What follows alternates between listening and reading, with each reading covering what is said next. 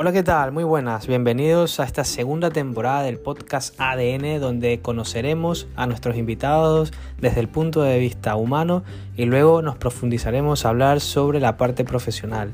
Conoceremos más, evidentemente, sobre alimentación, dietética y nutrición. Mi nombre es Justin Quiroz y empezamos.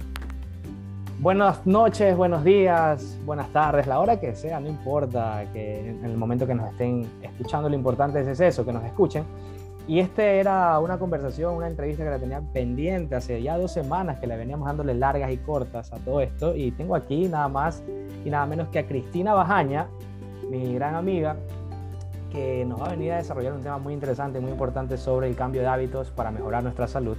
Y todo esto nació de una selección, de una, una postulación que yo abrí en, en Instagram y ustedes lo pidieron realmente, el público lo pidió, por lo cual estamos cumpliendo un poco atrasados, sí, por diversas situaciones, pero bueno, aquí está, se está lanzando ya este episodio 7 y ya la tenemos aquí a Cristina. Cristina, ¿qué tal? ¿Cómo te va? Buenas noches, ¿cómo te ha ido?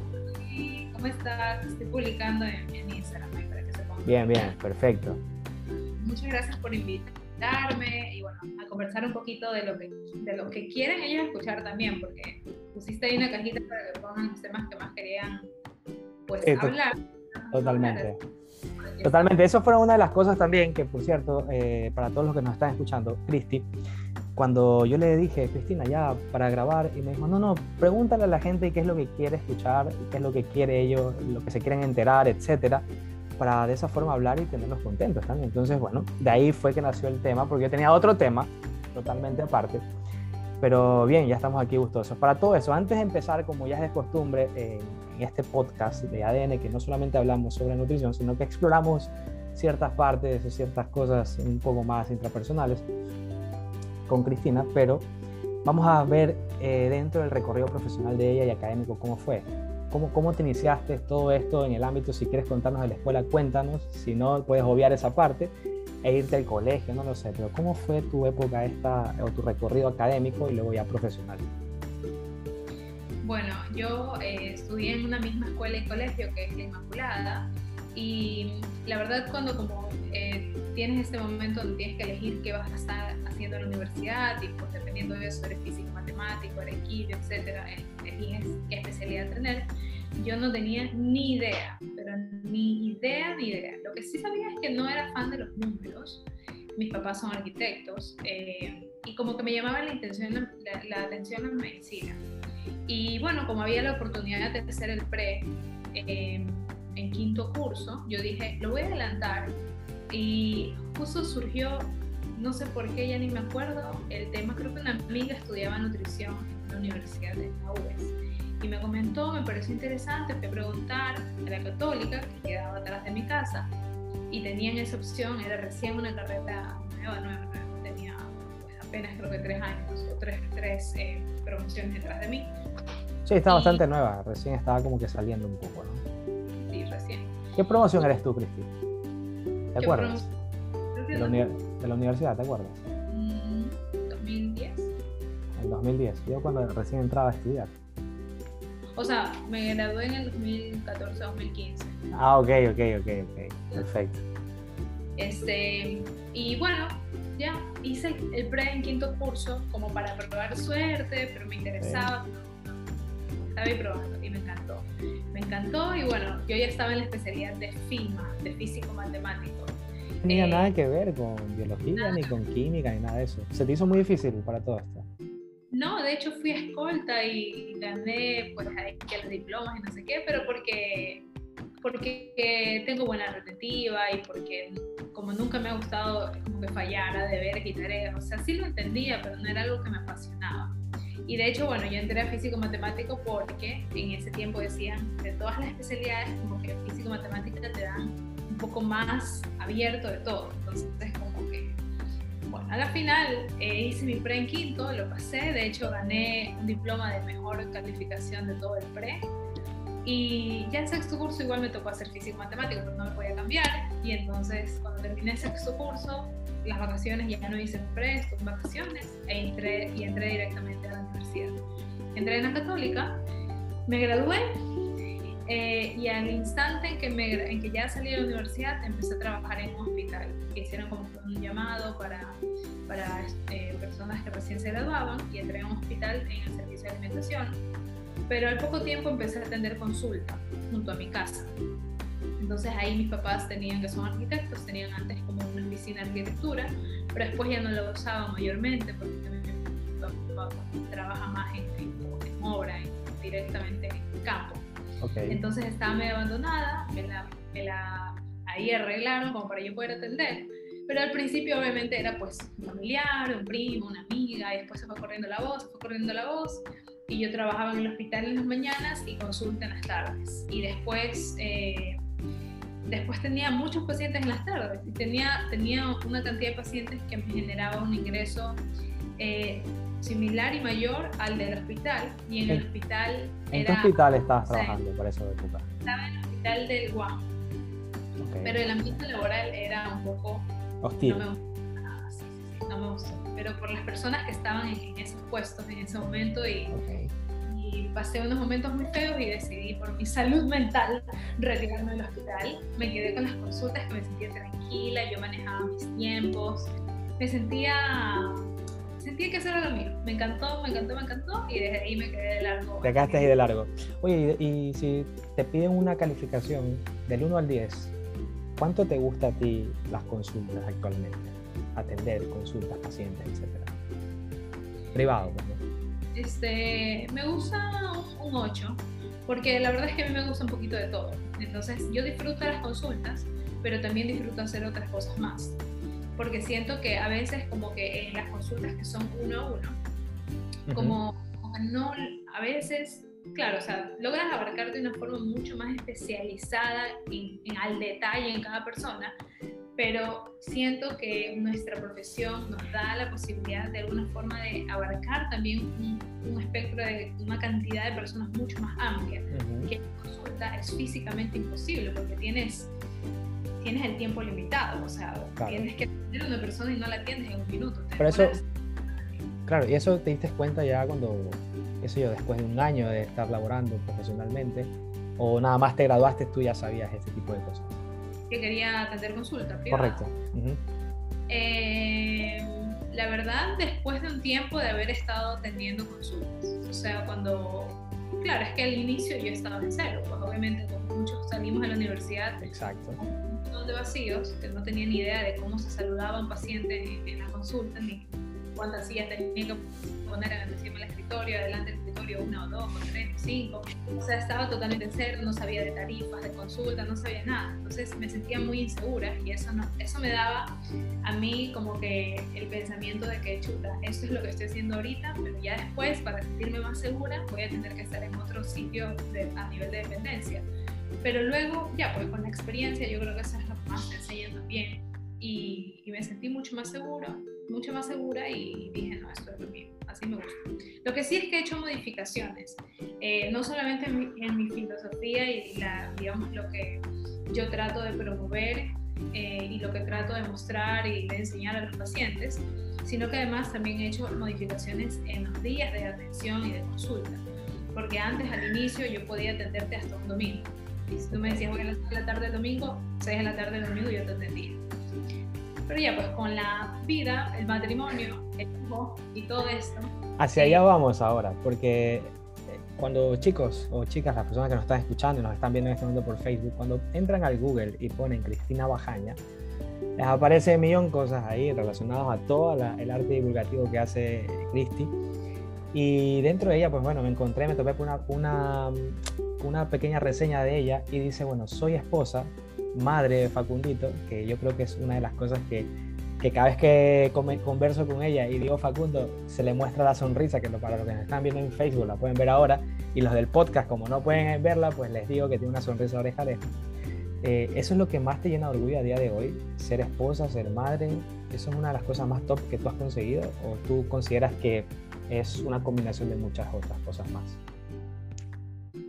es lo que es mi raíz, o sea, es, mi, es lo que me, me alegra la vida.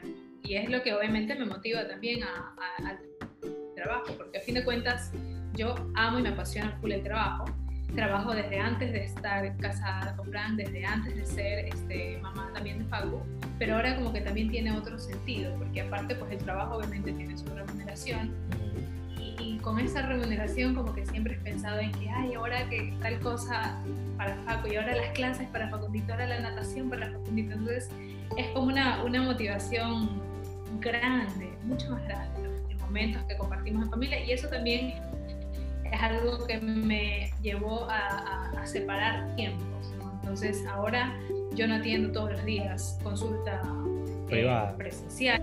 Atiendo consultas de lunes a viernes, pero no todos los días presenciales. no como el ritmo de antes, a eso te refieres. El ritmo de antes que llevabas ya no, ahora ha cambiado. Va a tomar un giro eso.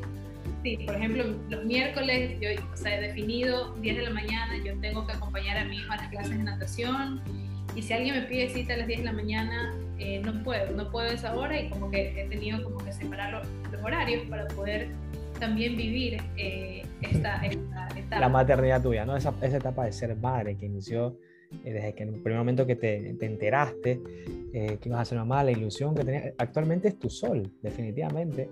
Y yo, yo, lo veo, y Facunito es un niño hermoso, precioso, la verdad que congeniamos bastante. A pesar que no me ve siempre, congeniamos cada vez que nos vemos, hablamos. Eh, sí, y, y, la pasamos súper bien, la pasamos súper bien con Facu. Oye, ya para ir conectando un poco más hacia el tema central del día de hoy, que es justamente el cambio de hábitos para mejorar nuestra salud, ¿cuál es la responsabilidad social de Cristi Bajaña en torno a, a su profesión?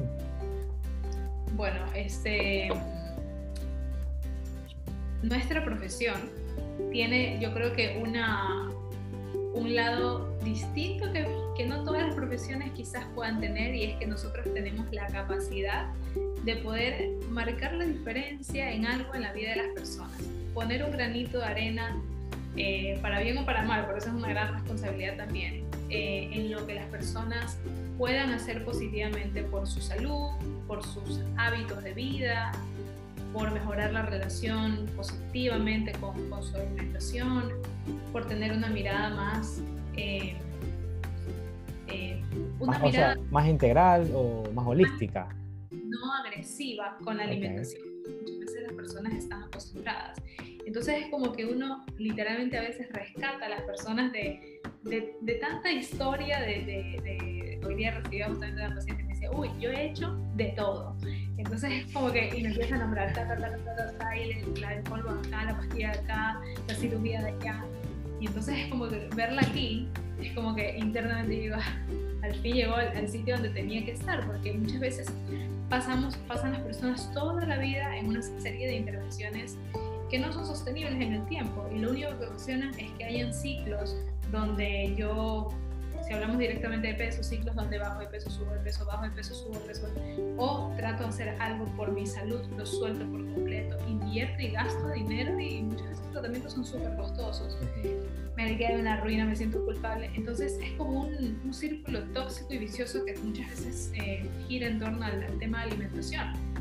Y entonces tenemos nosotros una responsabilidad súper grande con las personas. Así que, eh, pues, dar ese granito de arena con cada paciente y pues yo tengo un programa de radio que se llama Nutritía y ahí trato de abarcar también un poco muchos temas que puedan servirles a las personas. Ahí lo escuchamos en fondo a Facu. Oye, este... perfecto, porque definitivamente tú crees firmemente que para poder alcanzar la salud, eh, una salud física, ¿verdad? Necesitamos también de tener esa salud mental, esa salud emocional y su relación directa y una muy buena relación con alimentación.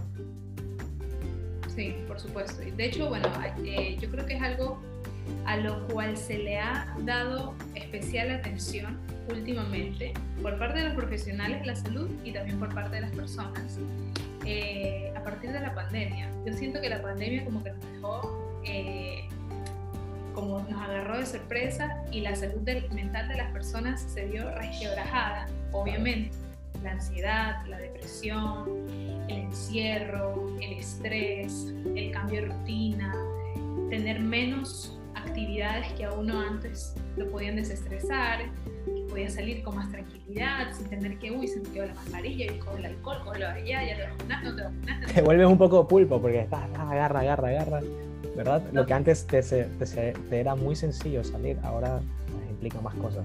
Entonces, definitivamente, sin salud mental, sin tranquilidad, sin una buena gestión de las emociones, una buena gestión del estrés, sin habilidades que te permitan atravesar esas emociones, es difícil que el resto de hábitos puedan ser llevados a cabo. Cuando alguien está en depresión o alguien está con ansiedad, ¿con qué ganas puedes tú querer hacer ejercicio, querer preparar tu comida, querer cómo puedes dormir bien? Entonces una cosa está encadenada a la otra y por eso es esencial eh, pues ir trabajando en esa parte, esa parte interna que es la salud mental para también, como está ligada directamente, tener salud física a largo plazo. Claro. Oye, y, y, totalmente, y totalmente las cosas cuando tú, cuando tú tienes un paciente o cuando un paciente te, se te acerca a ti directamente, ¿sabes? Dice Cristina, necesito empezar una rutina nueva. ¿Cuál es el denominador común por la cual estos pacientes se acercan a hacer una consulta contigo? ¿Quieren cambiar hábitos directamente o van con un objetivo clave que es, por ejemplo, el peso, que es lo que estamos viendo? ¿O tú lo vas, tú lo vas dirigiendo en esa, en esa nueva etapa cuando se acercan a ti a pedirte ayuda con el tema de hábitos? Eh, la gran mayoría lo que tienen en su mente es, en primer lugar, perder peso.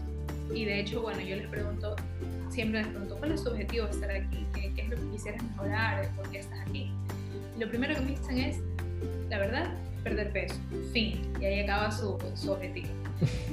a mí me toca, pues con una cucharita, irles, irles sacando información que también les permita a ellos darse cuenta que hay todo un mundo de, pues, objetivos detrás del tema del peso que, sobre los cuales realmente tenemos que trabajar de fondo. Entonces le voy preguntando, ah, ya, pero ¿cómo está tu digestión? Uy, no, yo tengo pues estreñimiento, voy una vez cada tres días, ah, ya. ¿Y cómo estás durmiendo? Tengo insomnio, dos, tres de la mañana me duermo, ok. ¿Y cómo haces tus comidas en el día a día? ¿Qué desayunas? ¿Qué almuerzas? ¿Qué cenas? Uy, no, todas las cenas son de Uber Eats. Ah, ya. un montón de, cuestiones que son realmente eh, la base y, la, y el, objetivo principal de ese proceso que vamos a claro. con, con las personas. Y entonces es un poco sacarles la venda de pensar que su único objetivo o su objetivo principal debería, o su motor, su motivación principal debería ser el peso, a, ¿sabes qué? Sobre lo que podemos trabajar es sobre tus rutinas del día a día, sobre este hábito, este otro, estrategias que te permitan afrontar estas situaciones difíciles que son las que marcan muchas veces que dejes de hacer cierto, cierto hábito de vida, porque los hábitos tienen que ser sostenibles en cualquier momento de tu vida. O sea, cuando la tienes fácil, pero también cuando la tienes complicada, porque sigues viviendo. Eso no quiere decir que siempre vas a hacer el hábito en, en, la, forma, digamos, eh, más alta posible. Es decir, si normalmente en, días, de, facilidad yo entreno pues cinco veces a la semana, para no irte a que cuando tengo estrés o tengo poco tiempo me voy a cero, puedes quedarte en una escala de grises para no alejarte por completo de ese hábito, pero obviamente quizás no lo vas a hacer cinco días porque no puedes en este momento, o sea, realmente si no puedes, no puedes. Pero ¿de qué forma puedo yo quedarme en un punto intermedio donde no suelto por completo el hábito, sino que lo hago hasta lo que ¿cómo se llama esa frase? Hasta lo que me arrope la sábana, algo así. Hasta de la sábana me alcance, hasta ahí. te arropas hasta cuando la sábana te alcance. Oye, pero ¿qué tan, ¿qué tan complicado, según tu experiencia en todo este tiempo de, consulta, etcétera, y tarea divulgativa que haces, según tu experiencia, qué tiempo o qué tan forzoso es cambiar un hábito o agregar un hábito nuevo a ese estilo de vida general que tienen las personas? Se te vuelve un poco engorroso o depende muchísimo eh, de, cada persona, de cada, de cada individuo? Depende de cada persona. Definitivamente hay, hay eh, digamos, personas que, que para, para, que entiendan un poco la, la, la, visión más integral y más completa que deberían de tener, como venimos de pensamientos muy arraigados con temas alimentarios, con temas de peso, es un poco difícil romper esa estructura. Y peor, si es que tú te enfrentas diariamente a redes sociales, donde lo que consumes es información muchas veces sesgada, muchas veces eh, extremista. Entonces es como que tú sales así de la consulta, sí, ya me lo explico, chévere. Vas, abres redes y empiezas a ver que la... No quiero decir nombres porque después...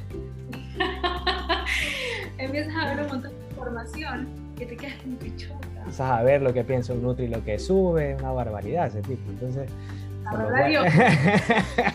Sabrá Dios de dónde saca esa información. Claro, eso es otra cosa que también se enfrentan al día de hoy, ¿no? Este, estos problemas, a ver, cada problema que tú te has enfrentado has tenido que colocarle una solución, pero tú has pasado algunas etapas. Desde cuando iniciaste no teníamos estos problemas de redes sociales. ¿Cómo has tú puesto esta, e, esta balanza? ¿Cómo tú has sabido mejorar esto para dar una solución a tus pacientes? Eh, bueno, una de las cosas que yo, que yo brindo, digamos, pacientes es la comunicación continua. Entonces, ellos tienen mi, contacto de WhatsApp y aparte de que nos vemos con cierta regularidad, cada dos semanas o cada tres semanas, pues yo les dejo carta abierta para que me manden todas las preguntas que vayan teniendo. Incluso yo les digo, porque a veces hay pacientes que me dicen, ¿sabes qué? Este, voy a dejar las consultas, me quedé sin trabajo, ta, ta, ta, digo, tranquilo, no hay problema. Mira, yo igual voy a ser tu Nutri hasta que tú lo decidas ser forever, aunque ya no vengas a... Pregúntame, si tienes cualquier duda, pregúntame, porque es que muchas veces uno va a Google o, o sigues algún tipo de, de cuenta que, qué yo, que habla cosas sin fundamento y eso más bien te puede confundir y otra vez envolver en alejarte de lo que ya venías, sobre lo que ya venías trabajando.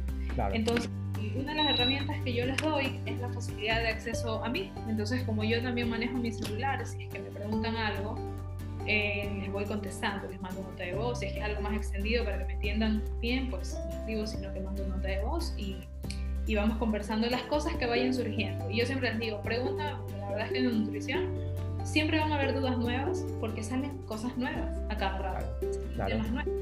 imagínate que hace que tres años se hablaba del tema mucho del boom del aceite de coco. Hace cinco años se hablaba mucho de la chía. Y ahora nadie habla de la chía, poca gente habla de como, como el boom que fue en su momento. Ahora es otro tipo de cosas. Ahora es que, pues no sé, la dieta keto, el eritritol, el non-food, salen nuevas cosas. Entonces es importante que uno pues vaya divulgando también del tema. Así que también lo utilizo en las redes sociales como un medio de divulgación. Eso es lo que te iba a preguntar también. Se te abre una nueva puerta, por ahí por el 2015 más o menos, una nueva puerta, una nueva oportunidad eh, donde se empieza a divulgar, a hacer ciencia a través de redes sociales, donde una, era es una plataforma donde básicamente se comparte un, contenido un poco más informal, pero trasladar ese contenido formal, porque la ciencia es algo formal, trasladarlo a, justamente a esta ventana, el objetivo principal que tú tienes, porque lo conozco, porque he conversado contigo, es mejorar y cambiar hábitos y y en algún momento te escuché decir que quisieras dejar este planeta mejor de lo que tú llegaste a conocer cuando naciste. No, no sé si está bien dicha la frase, pero yo recuerdo eso. Algo así es, algo así es, ¿no? Va, hecho bien. Y yo estaba recordando un, día, yo era, claro, esa es una nueva oportunidad que tienes. ¿Qué tanto ha costado, Cristina, eh, hacer o hacer altavocía por medio de redes sociales para cambiar hábitos alimentarios? ¿Es necesario realmente irnos hacia allá o eso se trabaja únicamente en consulta, el cambio de hábito? Eh, a pesar de que las recomendaciones en redes sociales son eh, recomendaciones para población en general, no hay una individualidad, no hay un estudio de cada caso y puede ser que haya personas a quienes no les, no les convenga quizás ese, esa recomendación en específico, pero eh, me parece que es una gran puerta de acceso para poder ayudar a las personas de forma gratuita, les llega la información gratuita, rápida. Eh, lo complicado es que detrás de la cuenta, pues, mm, digamos, aparte del trabajo de consulta, que ya es demandante, del trabajo de radio todo el tiempo, hay un trabajo de creación de contenido de fondo, de elaboración del reel, edita el reel, hazle acá, ponle la cara acá, piensa qué vas a decir, la publicación, el arte que se sube, entonces es un trabajo más o menos. Eh, es trabajoso. Entonces, eh, digamos, eso sería lo único. Pero yo lo veo como que es parte de mi trabajo y la verdad es que me, me gusta bastante. Uno tiene que irse adaptando en la forma en la que das el mensaje, porque antes, antes, cuando yo comencé con las redes sociales, era un mensaje mucho más, como te digo, más formal, más la nutricionista, póngase la bata, no puede salir en el video si no tiene puesta la bata. Bata, claro, la bata. Era es un atentado a aquellos que no se ponen bata y son relacionados a la parte de salud, ¿verdad? Ahora ya se ve otra cosa, definitivamente. Y ahora es algo más como que casi, casi que, bueno, yo no tengo, pero, pero similar, así que divulgas por TikTok.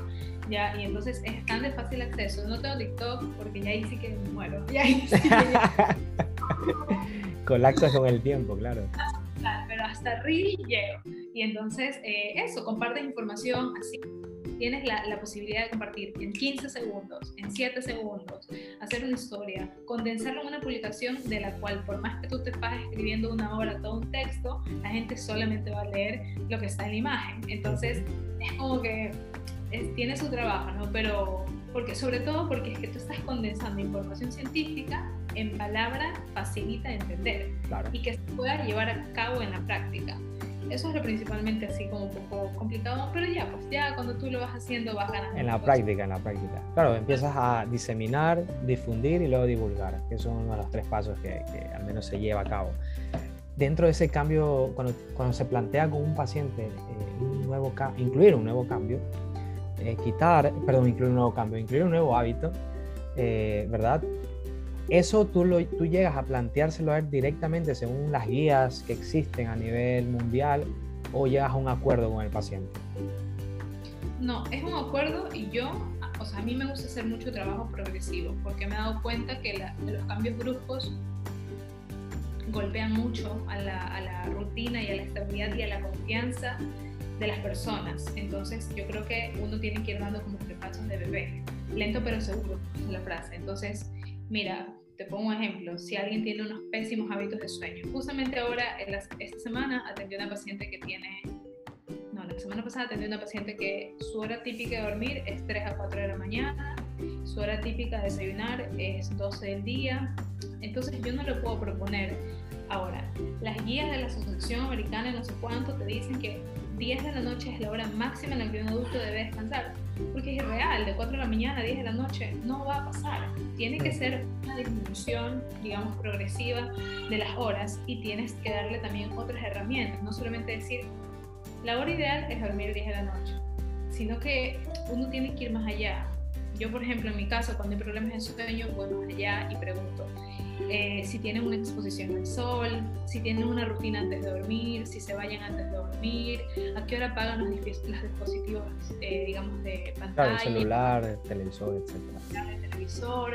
Eh, haces algunas actividades antes de dormir o simplemente apagas la laptop y estás trabajando con la mente full, ta, ta, ta, ta, ta, ta, apago la laptop y pretendo dormir, es imposible, necesitas una rutina, como un bebé un bebé se lo baña, se le da masajito, se le da no sé qué lo vistes en una luz eh, tenue, eh, le das de lactar o le das claro, le, vas acomodando el ambiente como para que ya se dé cuenta que vamos a dormir. Exacto, entonces si uno da una recomendación un poco general, como duérmete más temprano, que o sea, muchas veces uno va a... Tienes que dormir ocho horas, es como las recomendaciones del agua, toma ocho vasos del agua al eh, día, ¿no? Ahí como que te tomas, te la lanzo, tú mira qué haces con eso. O sea, hay que ponérsela facilita, literalmente hay que darle paso por paso a la persona. Entonces, a ver, tenemos problemas de sueño, a ver, mira, esto es lo que vamos a hacer. En la mañana exponer el sol, ta, ta, ta, eso te va a permitir. en la noche, a la una y media de la mañana, esta paciente también a las cuatro de la mañana, a la una y media, máximo dos de la mañana, vas a empezar, vas a hacer esto aquí, te metes a la ducha, ta, ta, ta haces actividades un poco más pasivas, te gusta leer, no, entonces te gusta lo acá, sí, entonces hazlo acá, ahora medita. Y entonces se la vas poniendo fácil, porque al final de cuentas nosotros somos guías en este proceso, porque se supone que tenemos toda como que la información, entonces es como que, esto es lo que, esto es lo que hay que hacer. Ahora, yo, a mí me gusta hablar de otros hábitos en mis consultas, porque la alimentación está conectada a otros hábitos. Para mí la salud es como son piezas de rompecabezas que tienes que unirlos, no a la perfección, pero en la medida de lo posible. Tratar de que exista un engranaje ahí entre todas para que pueda funcionar bien una persona que descansa mal es una persona que obviamente va a tener unas alteraciones hormonales, va a tener más apetito, va a tener menos energía, que al día siguiente se va a mover menos, que al día siguiente no va a querer entrenar, que al día siguiente le va a dar pereza prepararse sus alimentos. Entonces, como una cosa está encadenada a la otra, es necesario abarcar más de la persona que solamente preguntarle lo que come. Claro, claro está, porque es, un, es algo multifactorial. Cristi, ¿cuándo tú te diste cuenta de que cuando estabas atendiendo en consulta, de pronto cuando recién empezaste solo te fijabas en la parte alimentaria. ¿Cuándo, en qué momento tú te diste cuenta que, oye, o sea, como que el sacudón ese que siempre, siempre se da, ¿no? Que te remueven todos tus cimientos y dices, oye, a ver, creo que estoy haciendo algo mal aquí. Solamente inclinarme hacia el aspecto alimentario, no estoy abordando bien al paciente en cuanto a sus hábitos, porque no solamente implica alimentarme bien para estar, para estar con, o gozar de buena salud. ¿En qué momento tú te diste cuenta quién fue el que te, sea hombre o mujer, lo que tú hayas visto, que te hizo cambiar esa perspectiva? ¿O tú tomaste algún curso, algo? ¿Cómo fue eso? Em, Sabes que yo creo que cuando me di cuenta que muchas consultas mías con algunos pacientes dejaban de centrarse en dejaban de contarme cosas de la alimentación y me empezaban a contar otras cuestiones que ellos sentían que era su principal problema. Y cuando terminaba la consulta, yo siempre converso con mi esposo como que cómo me siento, como que como cuando hay cosas que digo, chuta, siento que hay, hay algo que falta o quiero meter este curso. Y yo le decía eh, que sentía que había consultas donde, donde yo no hablaba nada de alimentación. Y sin embargo, a pesar de no hablar nada de alimentación, sentía que les resolvía esa duda por las cuales ellos venían a la consulta. Entonces me di cuenta que efectivamente muchas veces no es un problema de que las personas no sepan cómo alimentarse. Eh, porque yo creo que ya por cultura general hay ciertas cosas que uno sabe que son nutritivas o que no son nutritivas, sino que ya el llevarlo a cabo, cómo, cómo lo hago, este, y estas otras cosas que sí impactan, pues como que me empecé a dar cuenta que, que, habían como otros temas que están relacionados a la alimentación y que, y que, y que a veces esa es la solución de, digamos, todas las rutinas del día a día. Eso es lo que está impactando en, su, en, sus hábitos y en, su, salud. Pero no te puedo decir una persona específica que yo haya leído o haya escuchado, pero este me empecé, empecé a escuchar, a, leer mucho del tema también de mindful eating, que lo comenzamos un rato, una alimentación más consciente, más plena, con más atención de ese momento completo de alimentación, que alimentarte no solamente es llevarte la comida a la boca, sino que comienza desde, que tú compras tu comida, pulas positivamente, desde que te compenetras y tienes una relación cercana con tu alimentación, no solamente que pidas comida y te la, y te la comas y. Eso es como la última parte de la, claro, Esa es la, última parte. Eh, algo que nos dejó también pandemia justamente es que nos ha facilitado algunas cosas, el tema de la virtualidad, lo que estamos haciendo en este momento, ¿verdad? Tú, estás en tu hogar y yo estoy en el mío, podemos grabar, podemos sacar este contenido eh, que va a servir, que es de utilidad, etcétera. Antes, de pronto ni siquiera nos hubiéramos planteado hacer esto, sino que quizás te decía, sabes que reunámonos en un sitio para poder hacerlo. Eso también lleva aparte el tema de la alimentación, porque ahora mismo hay millón de empresas o millón de personas que te van y te llevan la comida a casa. Eso también infiere o, forma parte o promueve el sedentarismo, promueve las pésimas elecciones alimentarias. ¿Cómo tú te has fijado o qué es lo que tú te has fijado en eso? Eh, bueno, yo creo que es, digamos, una, una facilidad de acceso que, a las cuales nos encontramos expuestos en este mundo muy digital. Entonces, literalmente es tan de fácil acceso que si tú abres tu app, te salen en primer lugar los restaurantes a los que siempre pides y tú tienes la posibilidad de poner tu, este, ¿cómo le llaman este? Como tu opción, tu, opción estrella, o sea, la que siempre pides. Claro. Ya no me acuerdo cómo se llama. Eh, no, tampoco, porque no, no pido mucho, así que no me acuerdo. Tampoco, pero este, tiene un nombre que es como la opción de siempre, así, la opción de siempre. Entonces clic, pedir y ya está. Entonces, la tarjeta de crédito y ya está. Entonces, eh, como hay, una, hay una, una, una, facilidad de acceso muy grande para esto de aquí.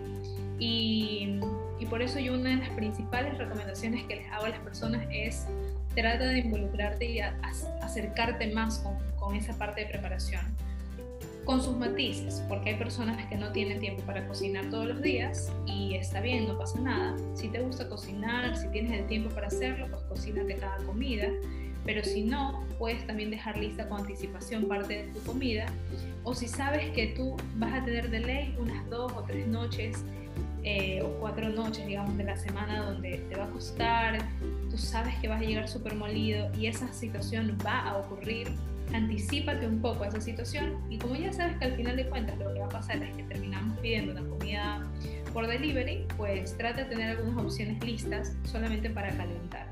calientes en una ollita, calientes en un hornito, calientes en el fryer, calientes en microondas y te lo preparas.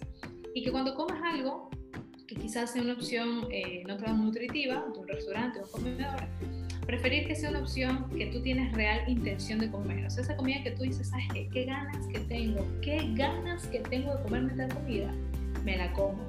Pero no es porque, ay, qué, qué pereza. A ver, mira que hay una aplicación y ya cualquier cosa. O sea, que no había ni siquiera mayor ganas de nada. Y como que ya pide cosa.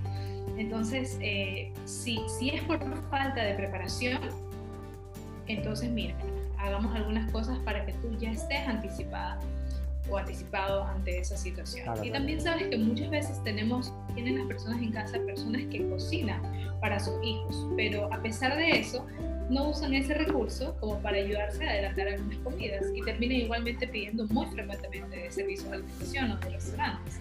Así que también un poco indagar en eso. Literalmente, puedes preguntarles también si es que tienen eh, una persona que les ayude en la cocina en la casa para, para que utilicen ese recurso a su favor, ahorro tiempo. Claro, ¿no? Y, y, dentro de ese ahorro de tiempo que utilicen ese recurso, también a veces hay algunas personas que sí, eh, digamos, están, empiezan una rutina contigo con cualquier nutricionista que esté orientado hacia ese tema de cambio de hábitos alimentarios, ¿verdad? Eh, ya tú has, explicado también de que no solamente el cambio tiene que ser a partir de la alimentación, sino en tus otras áreas de vida que necesitas también ir mejorando. Pero es inevitable hablar que, o mencionar cada vez que comentamos acerca de alimentación el tema de desperdicios. ¿Cómo tú manejas ese, ese aspecto con tus pacientes o qué mensaje le podrías ir dejando a las personas que nos están escuchando y nos están viendo en este momento por Facebook eh, para evitar o mermar ese tipo de cosas, ese tipo de aspectos, porque al final también termina formando parte del tema cambio de hábitos. Desperdicios alimentarios. Eh, bueno, también hay que hablar sobre almacenamiento, sobre, eh, digamos, estrategias que te permiten congelar, descongelar. Es un poco difícil que no haya, o sea, es imposible evitar al 100% el desperdicio alimentario, pero se puede disminuir un poco. Y, y, una de las cosas es explicarle y sacarle un poco de miedo a las personas que dicen, uy, congelar la comida va a hacer que pierdan todos sus nutrientes. O comer refrigerado es que ya esa comida está guardada, como le dicen. Entonces ya no sirve, ya me va a hacer mal, sabes que bota lo mejor. Y muchas veces botamos comida que está en perfecto estado o almacenamos de forma errónea comida que se puede haber almacenado de una forma distinta. Entonces, también hay que darle luces a las personas, eh, digamos, de forma detallada, porque a veces uno piensa, no sé por qué, que las personas tienen que ya saber eso, pero no saben, no saben, porque muchas veces uno mismo tiene que instruirse en el tema. Entonces, sabes que si vas a almacenar, toma en cuenta esto, guarda en pequeñas porciones. Si vas a descongelar, todo lo que descongeles te utilizas. Entonces, por eso no vas a guardar también en grandes porciones, porque si no, vas a tener que comerte todo y no vas a alcanzar. Si vas a comerte la comida el mismo día, con dos días después, guarda en el refrigerador. Si vas a poner el congelador, sea comida que la vas a comer a partir del tercer día en adelante.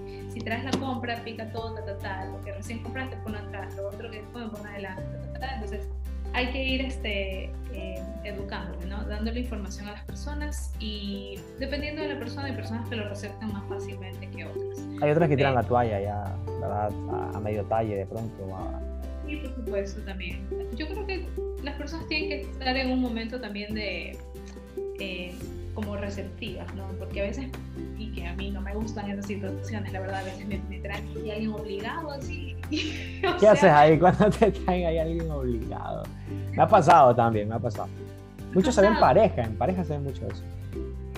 Eh, pero me ha pasado, sabes que también lamentablemente a veces con mamás y, niños, entonces vienen y, y, eso es una retadera, aquí o sea, es una, se forma más bien una relación súper negativa con la alimentación.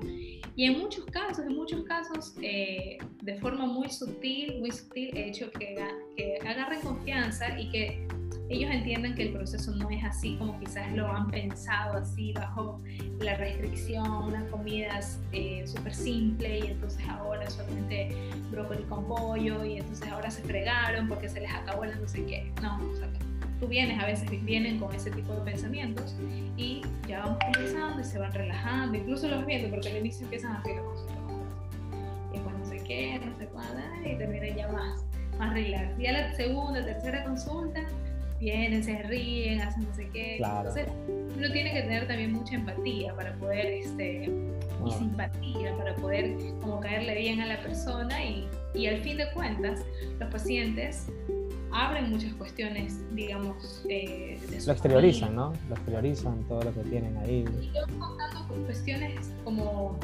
eh, por lo menos para mí es importante un poco indagar en, cosas como eh, si tienen hijos, si no tienen. Es importante si una persona está saliendo con alguien, tienes novia, tienes novio. Eso marca una diferencia en las cosas que tú vives en el día a día. Correcto si estás recién saliendo con una persona, ¿qué es lo más normal que suceda? Que esa persona aumente la frecuencia de sus salidas. Que vayas a comer. Y eso va a impactar, por supuesto, eso va a impactar. O que por salir con esta persona, entonces dejas de lado, ya no tengo tiempo para entrenar porque estoy saliendo con una nueva persona. O sea, son cuestiones que, que es necesario saberlas para poder ayudar. Como abren su corazón, muchas veces es importante darles confianza y que se sientan cómodos y a gusto. Claro, y ahí te van contando. Oye, ya nos estamos acercando a la parte final eh, de esta maravillosa eh, conversación, entrevista, como lo quieran llamar, las personas no importan. Lo, importante, lo interesante es eso que, que hemos estado aquí compartiendo esta noche. Eh, afortunadamente he hecho algunas preguntas, bueno, ahora te voy a lanzar mitos, ciertos mitos que hay, tú los vas respondiendo según tu perspectiva, tu criterio y tu, tu manejo. ¿no? la sal del Himalaya ¿Qué tal? ¿Aún sigues teniendo personas que te preguntan acerca de eso? ¿O ya ha bajado, tú crees, consideras que ha bajado la carga del tema sal del Himalaya? Mucho. Ese es uno de los, de los, alimentos que, que, ya eran como un poquito de, de antes, así que boom. Este, pero sí todavía hay personas por ahí que me, que me preguntan, pero muy poco. Muy poco, ¿no? ¿Quieres que te diga que mi opinión sobre la sal del Himalaya? Sí, correcto. Sí, sí, dale. Tu opinión. Bueno, no es necesaria, es muy costosa y que puedes utilizar la sal de mesa que tiene suplementación de yodo tranquilamente, una pizca, aparte que la sal de Himalaya no es más baja en sodio, tiene la misma cantidad de sodio, no tiene yodo, si no tendrías que suplementarte de yodo, pero sí, o sea, el, exceso de sodio usualmente viene proveniente de una alimentación alta en ultraprocesados, o sea, si tú tienes en tu alimentación eh, a diario jamones, mortadelas, choricitos, cubitos de, de saborizantes de comida. Esas son las reales fuentes de exceso de sodio. Y la pizca realmente no es ningún problema, ya es incluso hasta necesario. Puedes ahí tener tu, dosis diaria de, de yodo y no pasa nada. Ok, sustitutos del azúcar, ¿son mejores que el azúcar real? Eh, no mejoran esa conducta que es muy atractiva hacia el sabor dulce. Entonces lo que realmente es importante no es necesariamente bajar solo el azúcar, porque si no eso me lleva a cambiarme un edulcorante, que los edulcorantes muchas veces endulzan mucho más que el azúcar, sino que en general tratar de acostumbrar a las papilas gustativas y, y bajar un poco el umbral del dulce de nuestro paladar que no tengamos esa necesidad imperiosa de endulzarlo todo, sea con azúcar, con edulcorantes, con eritritol, con alcohol, con polialcohol, con Monfruit con este, el Monfruit. Esa es nueva, esa, es la que está ahorita en apogeo. Mientras menos, mejor. Y es carísima. Así que mientras menos, mejor. Si quieres endulza con azúcar, pero poca cantidad, y puedes ir acostumbrándote al 50% menos de lo que normalmente utilizas para endulzar, y poco a poco te vas a dar cuenta que te vas a ir eh, reacostumbrando. Bien, oye, ¿qué onda con el vino?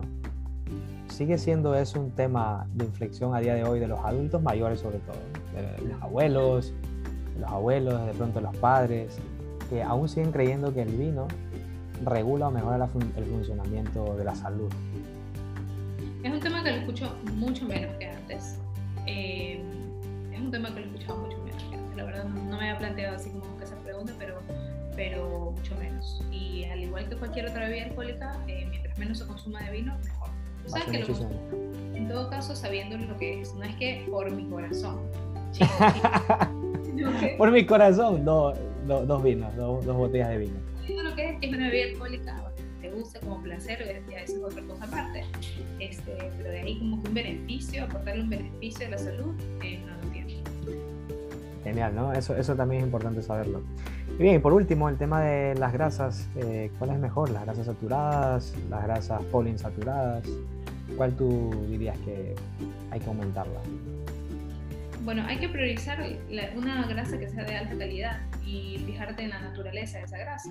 Entonces, si son eh, grasas refinadas, grasas eh, proinflamatorias, eh, margarinas, achote en margarina, achote en aceites refinados, aceites de freír. Ese tipo de grasas son las que principalmente tienes que tratar de reducir en tu alimentación, alejarte de ellos y trata de no comprarlos. Otra vez me decía una paciente, ¿cómo hago? Porque tengo a mí, la persona que me ayuda a cocinar en la casa, y le he dicho que no use achote y sigue usando achote. Y yo le digo, ¿y el achote está en la cena? Sí. Entonces, o sea, la probabilidad de consumir es alta. Es, muy alta. Sí, sí, sí. casa no es para consumo, no es para que se dañe. Entonces, de tu ambiente alimentario más cercano, que es tu hogar, es tu cocina, es tu casa, trata de tener elecciones, eh, y en cuanto a grasas hablamos, pues elecciones de más alta calidad. Y, ¿Y qué, qué hay de, qué hay de cierto? ¿Qué es cierto con el tema? Ahora, otra cosa también que ha salido bastante a reducir debido a estos a esta gente que también habla por redes sociales, que tiene muchísimos seguidores, que no viven, que justamente creo que, creo que viven directamente diciendo estas cosas, ganan seguidores con esto, con el tema de que la avena es mala y que hay que consumir colágeno a partir del caldo de hueso, etc. ¿Qué, qué opinión tienes al respecto? Eh, yo creo que a veces el fanatismo lleva a decir cuestiones que eh, que son erróneas, que son, que son, que no tienen validez científica, con tal de atraer a más cantidad de personas a tus redes sociales o a tu tipo de filosofía. Pero yo soy una persona que suele no irse a ningún extremo. a mí me parece que todos los extremos, eh, no sé, tienen su punto hay algunos que hasta se persinan con ese planteamiento dietético. Tú subiste la otra vez a alguien de TikTok que ya me lo habían pasado a mí hace un tiempo. Yo preferí no darle, como que prestarle mucha atención, pero, pero es crítico lo que menciona en esa cuenta. Eh, no sé si realmente sea profesional de la salud, pero sataniza totalmente el tema del arroz, sataniza totalmente muchos alimentos. A, ese, a ese punto hemos... A, mí me apena muchísimo el tema de la nutrición, porque hasta ese punto hemos llegado ahora. Yo digo que la, la nutrición se ha prostituido mucho porque realmente todo el mundo habla sobre el tema de la alimentación y por eso es que hay tanta confusión. Entonces luego las personas generalmente no saben a quién creerle, porque incluso dentro de los mismos profesionales nutricionistas hay unos que toman eh, bando hacia, hacia unas alimentaciones que a mi parecer son simplemente alimentaciones restrictivas que no son llevaderas en el tiempo, que son extremistas, son radicales y que eh, te hacen generar fobia a los alimentos y verlos como prohibidos y como malos. Y entonces a largo plazo eso no es llevadero porque eso es más bien empeora la relación con tu alimentación. Y luego lo que sucede es que se convierte acá siendo una secta. Entonces si tú ves a alguien que no está haciendo la dieta keto, ¡ah! le sacas todos los estudios que viste en el que te... Que, que puso ahí el doctor y mira el post, la publicación que te puso, cómo vas a estar haciendo eso, que eso de ahí te genera no sé cuánto, la inflamación no sé dónde. Entonces tú, chuta, te sientes hasta como que qué culpable, si no sabes nada al respecto, te puede hacer este, temblar las bases de lo que has pensado.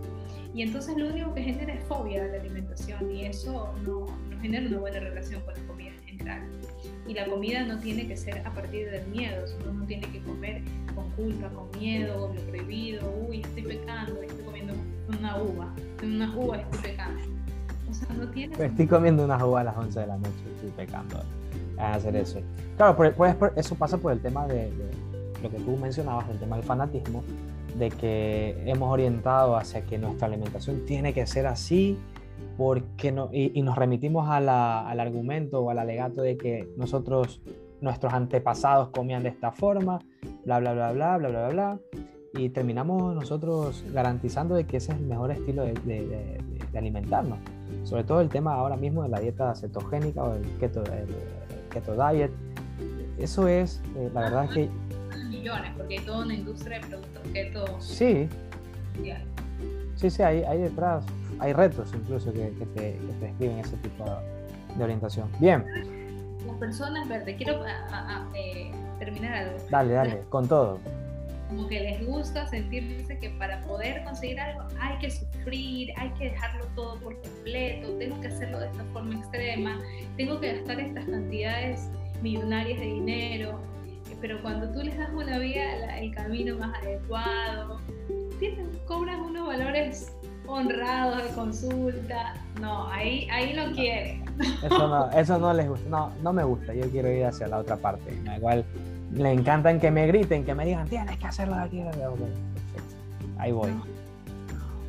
Eso, eso Hay un camino más allá de eh, dietas con nombre y apellido. Hay un camino mucho más completo, integral, eh, que abarque tus hábitos, que sea, que sea inclusivo con tus gustos personales, más allá y detrás de pastillas, detrás de dietas restrictivas, detrás de cirugías, detrás de, procedimientos estéticos, de intervenciones de todo tipo y realmente todo eso al final de cuentas van a ser gastos para ti y pues van a ser intentos fallidos a lo largo de tu vida que te van a llevar de culpa y te van a llevar exactamente al punto de inicio o peor.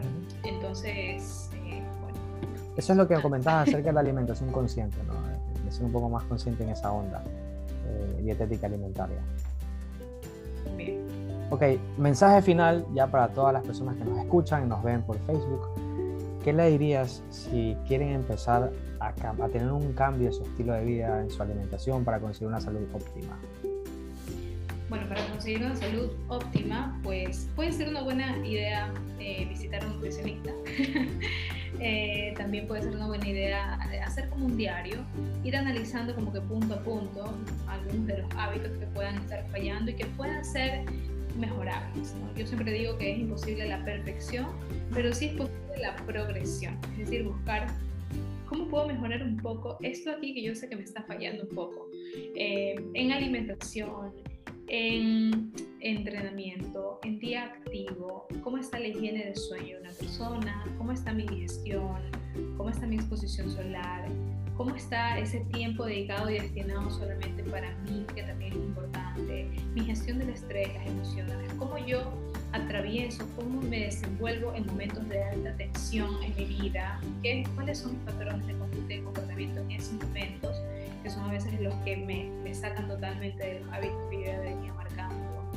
Eh, son como algunas de las cosas importantes que te puedes preguntar y pues irlas, irlas eh, desmenuzando un poco, porque cuando tú vas hablando, vas desmenuzando cada problema, vas encontrando posibles estrategias que te permitan afrontar esas dificultades de una mejor forma en, un, en una siguiente ocasión.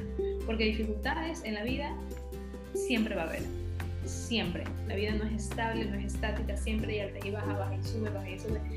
Consigues un nuevo trabajo, pierdes el trabajo, te cambian de puesto, te, te casas, tienes un hijo, tienes dos, tienes tres, tienes, entras a maestría, entras a un PhD, te botas de trabajo, te sabes. O sea, hay tantas Te haces vegano, te haces vegetariano, como Erika, así más o menos.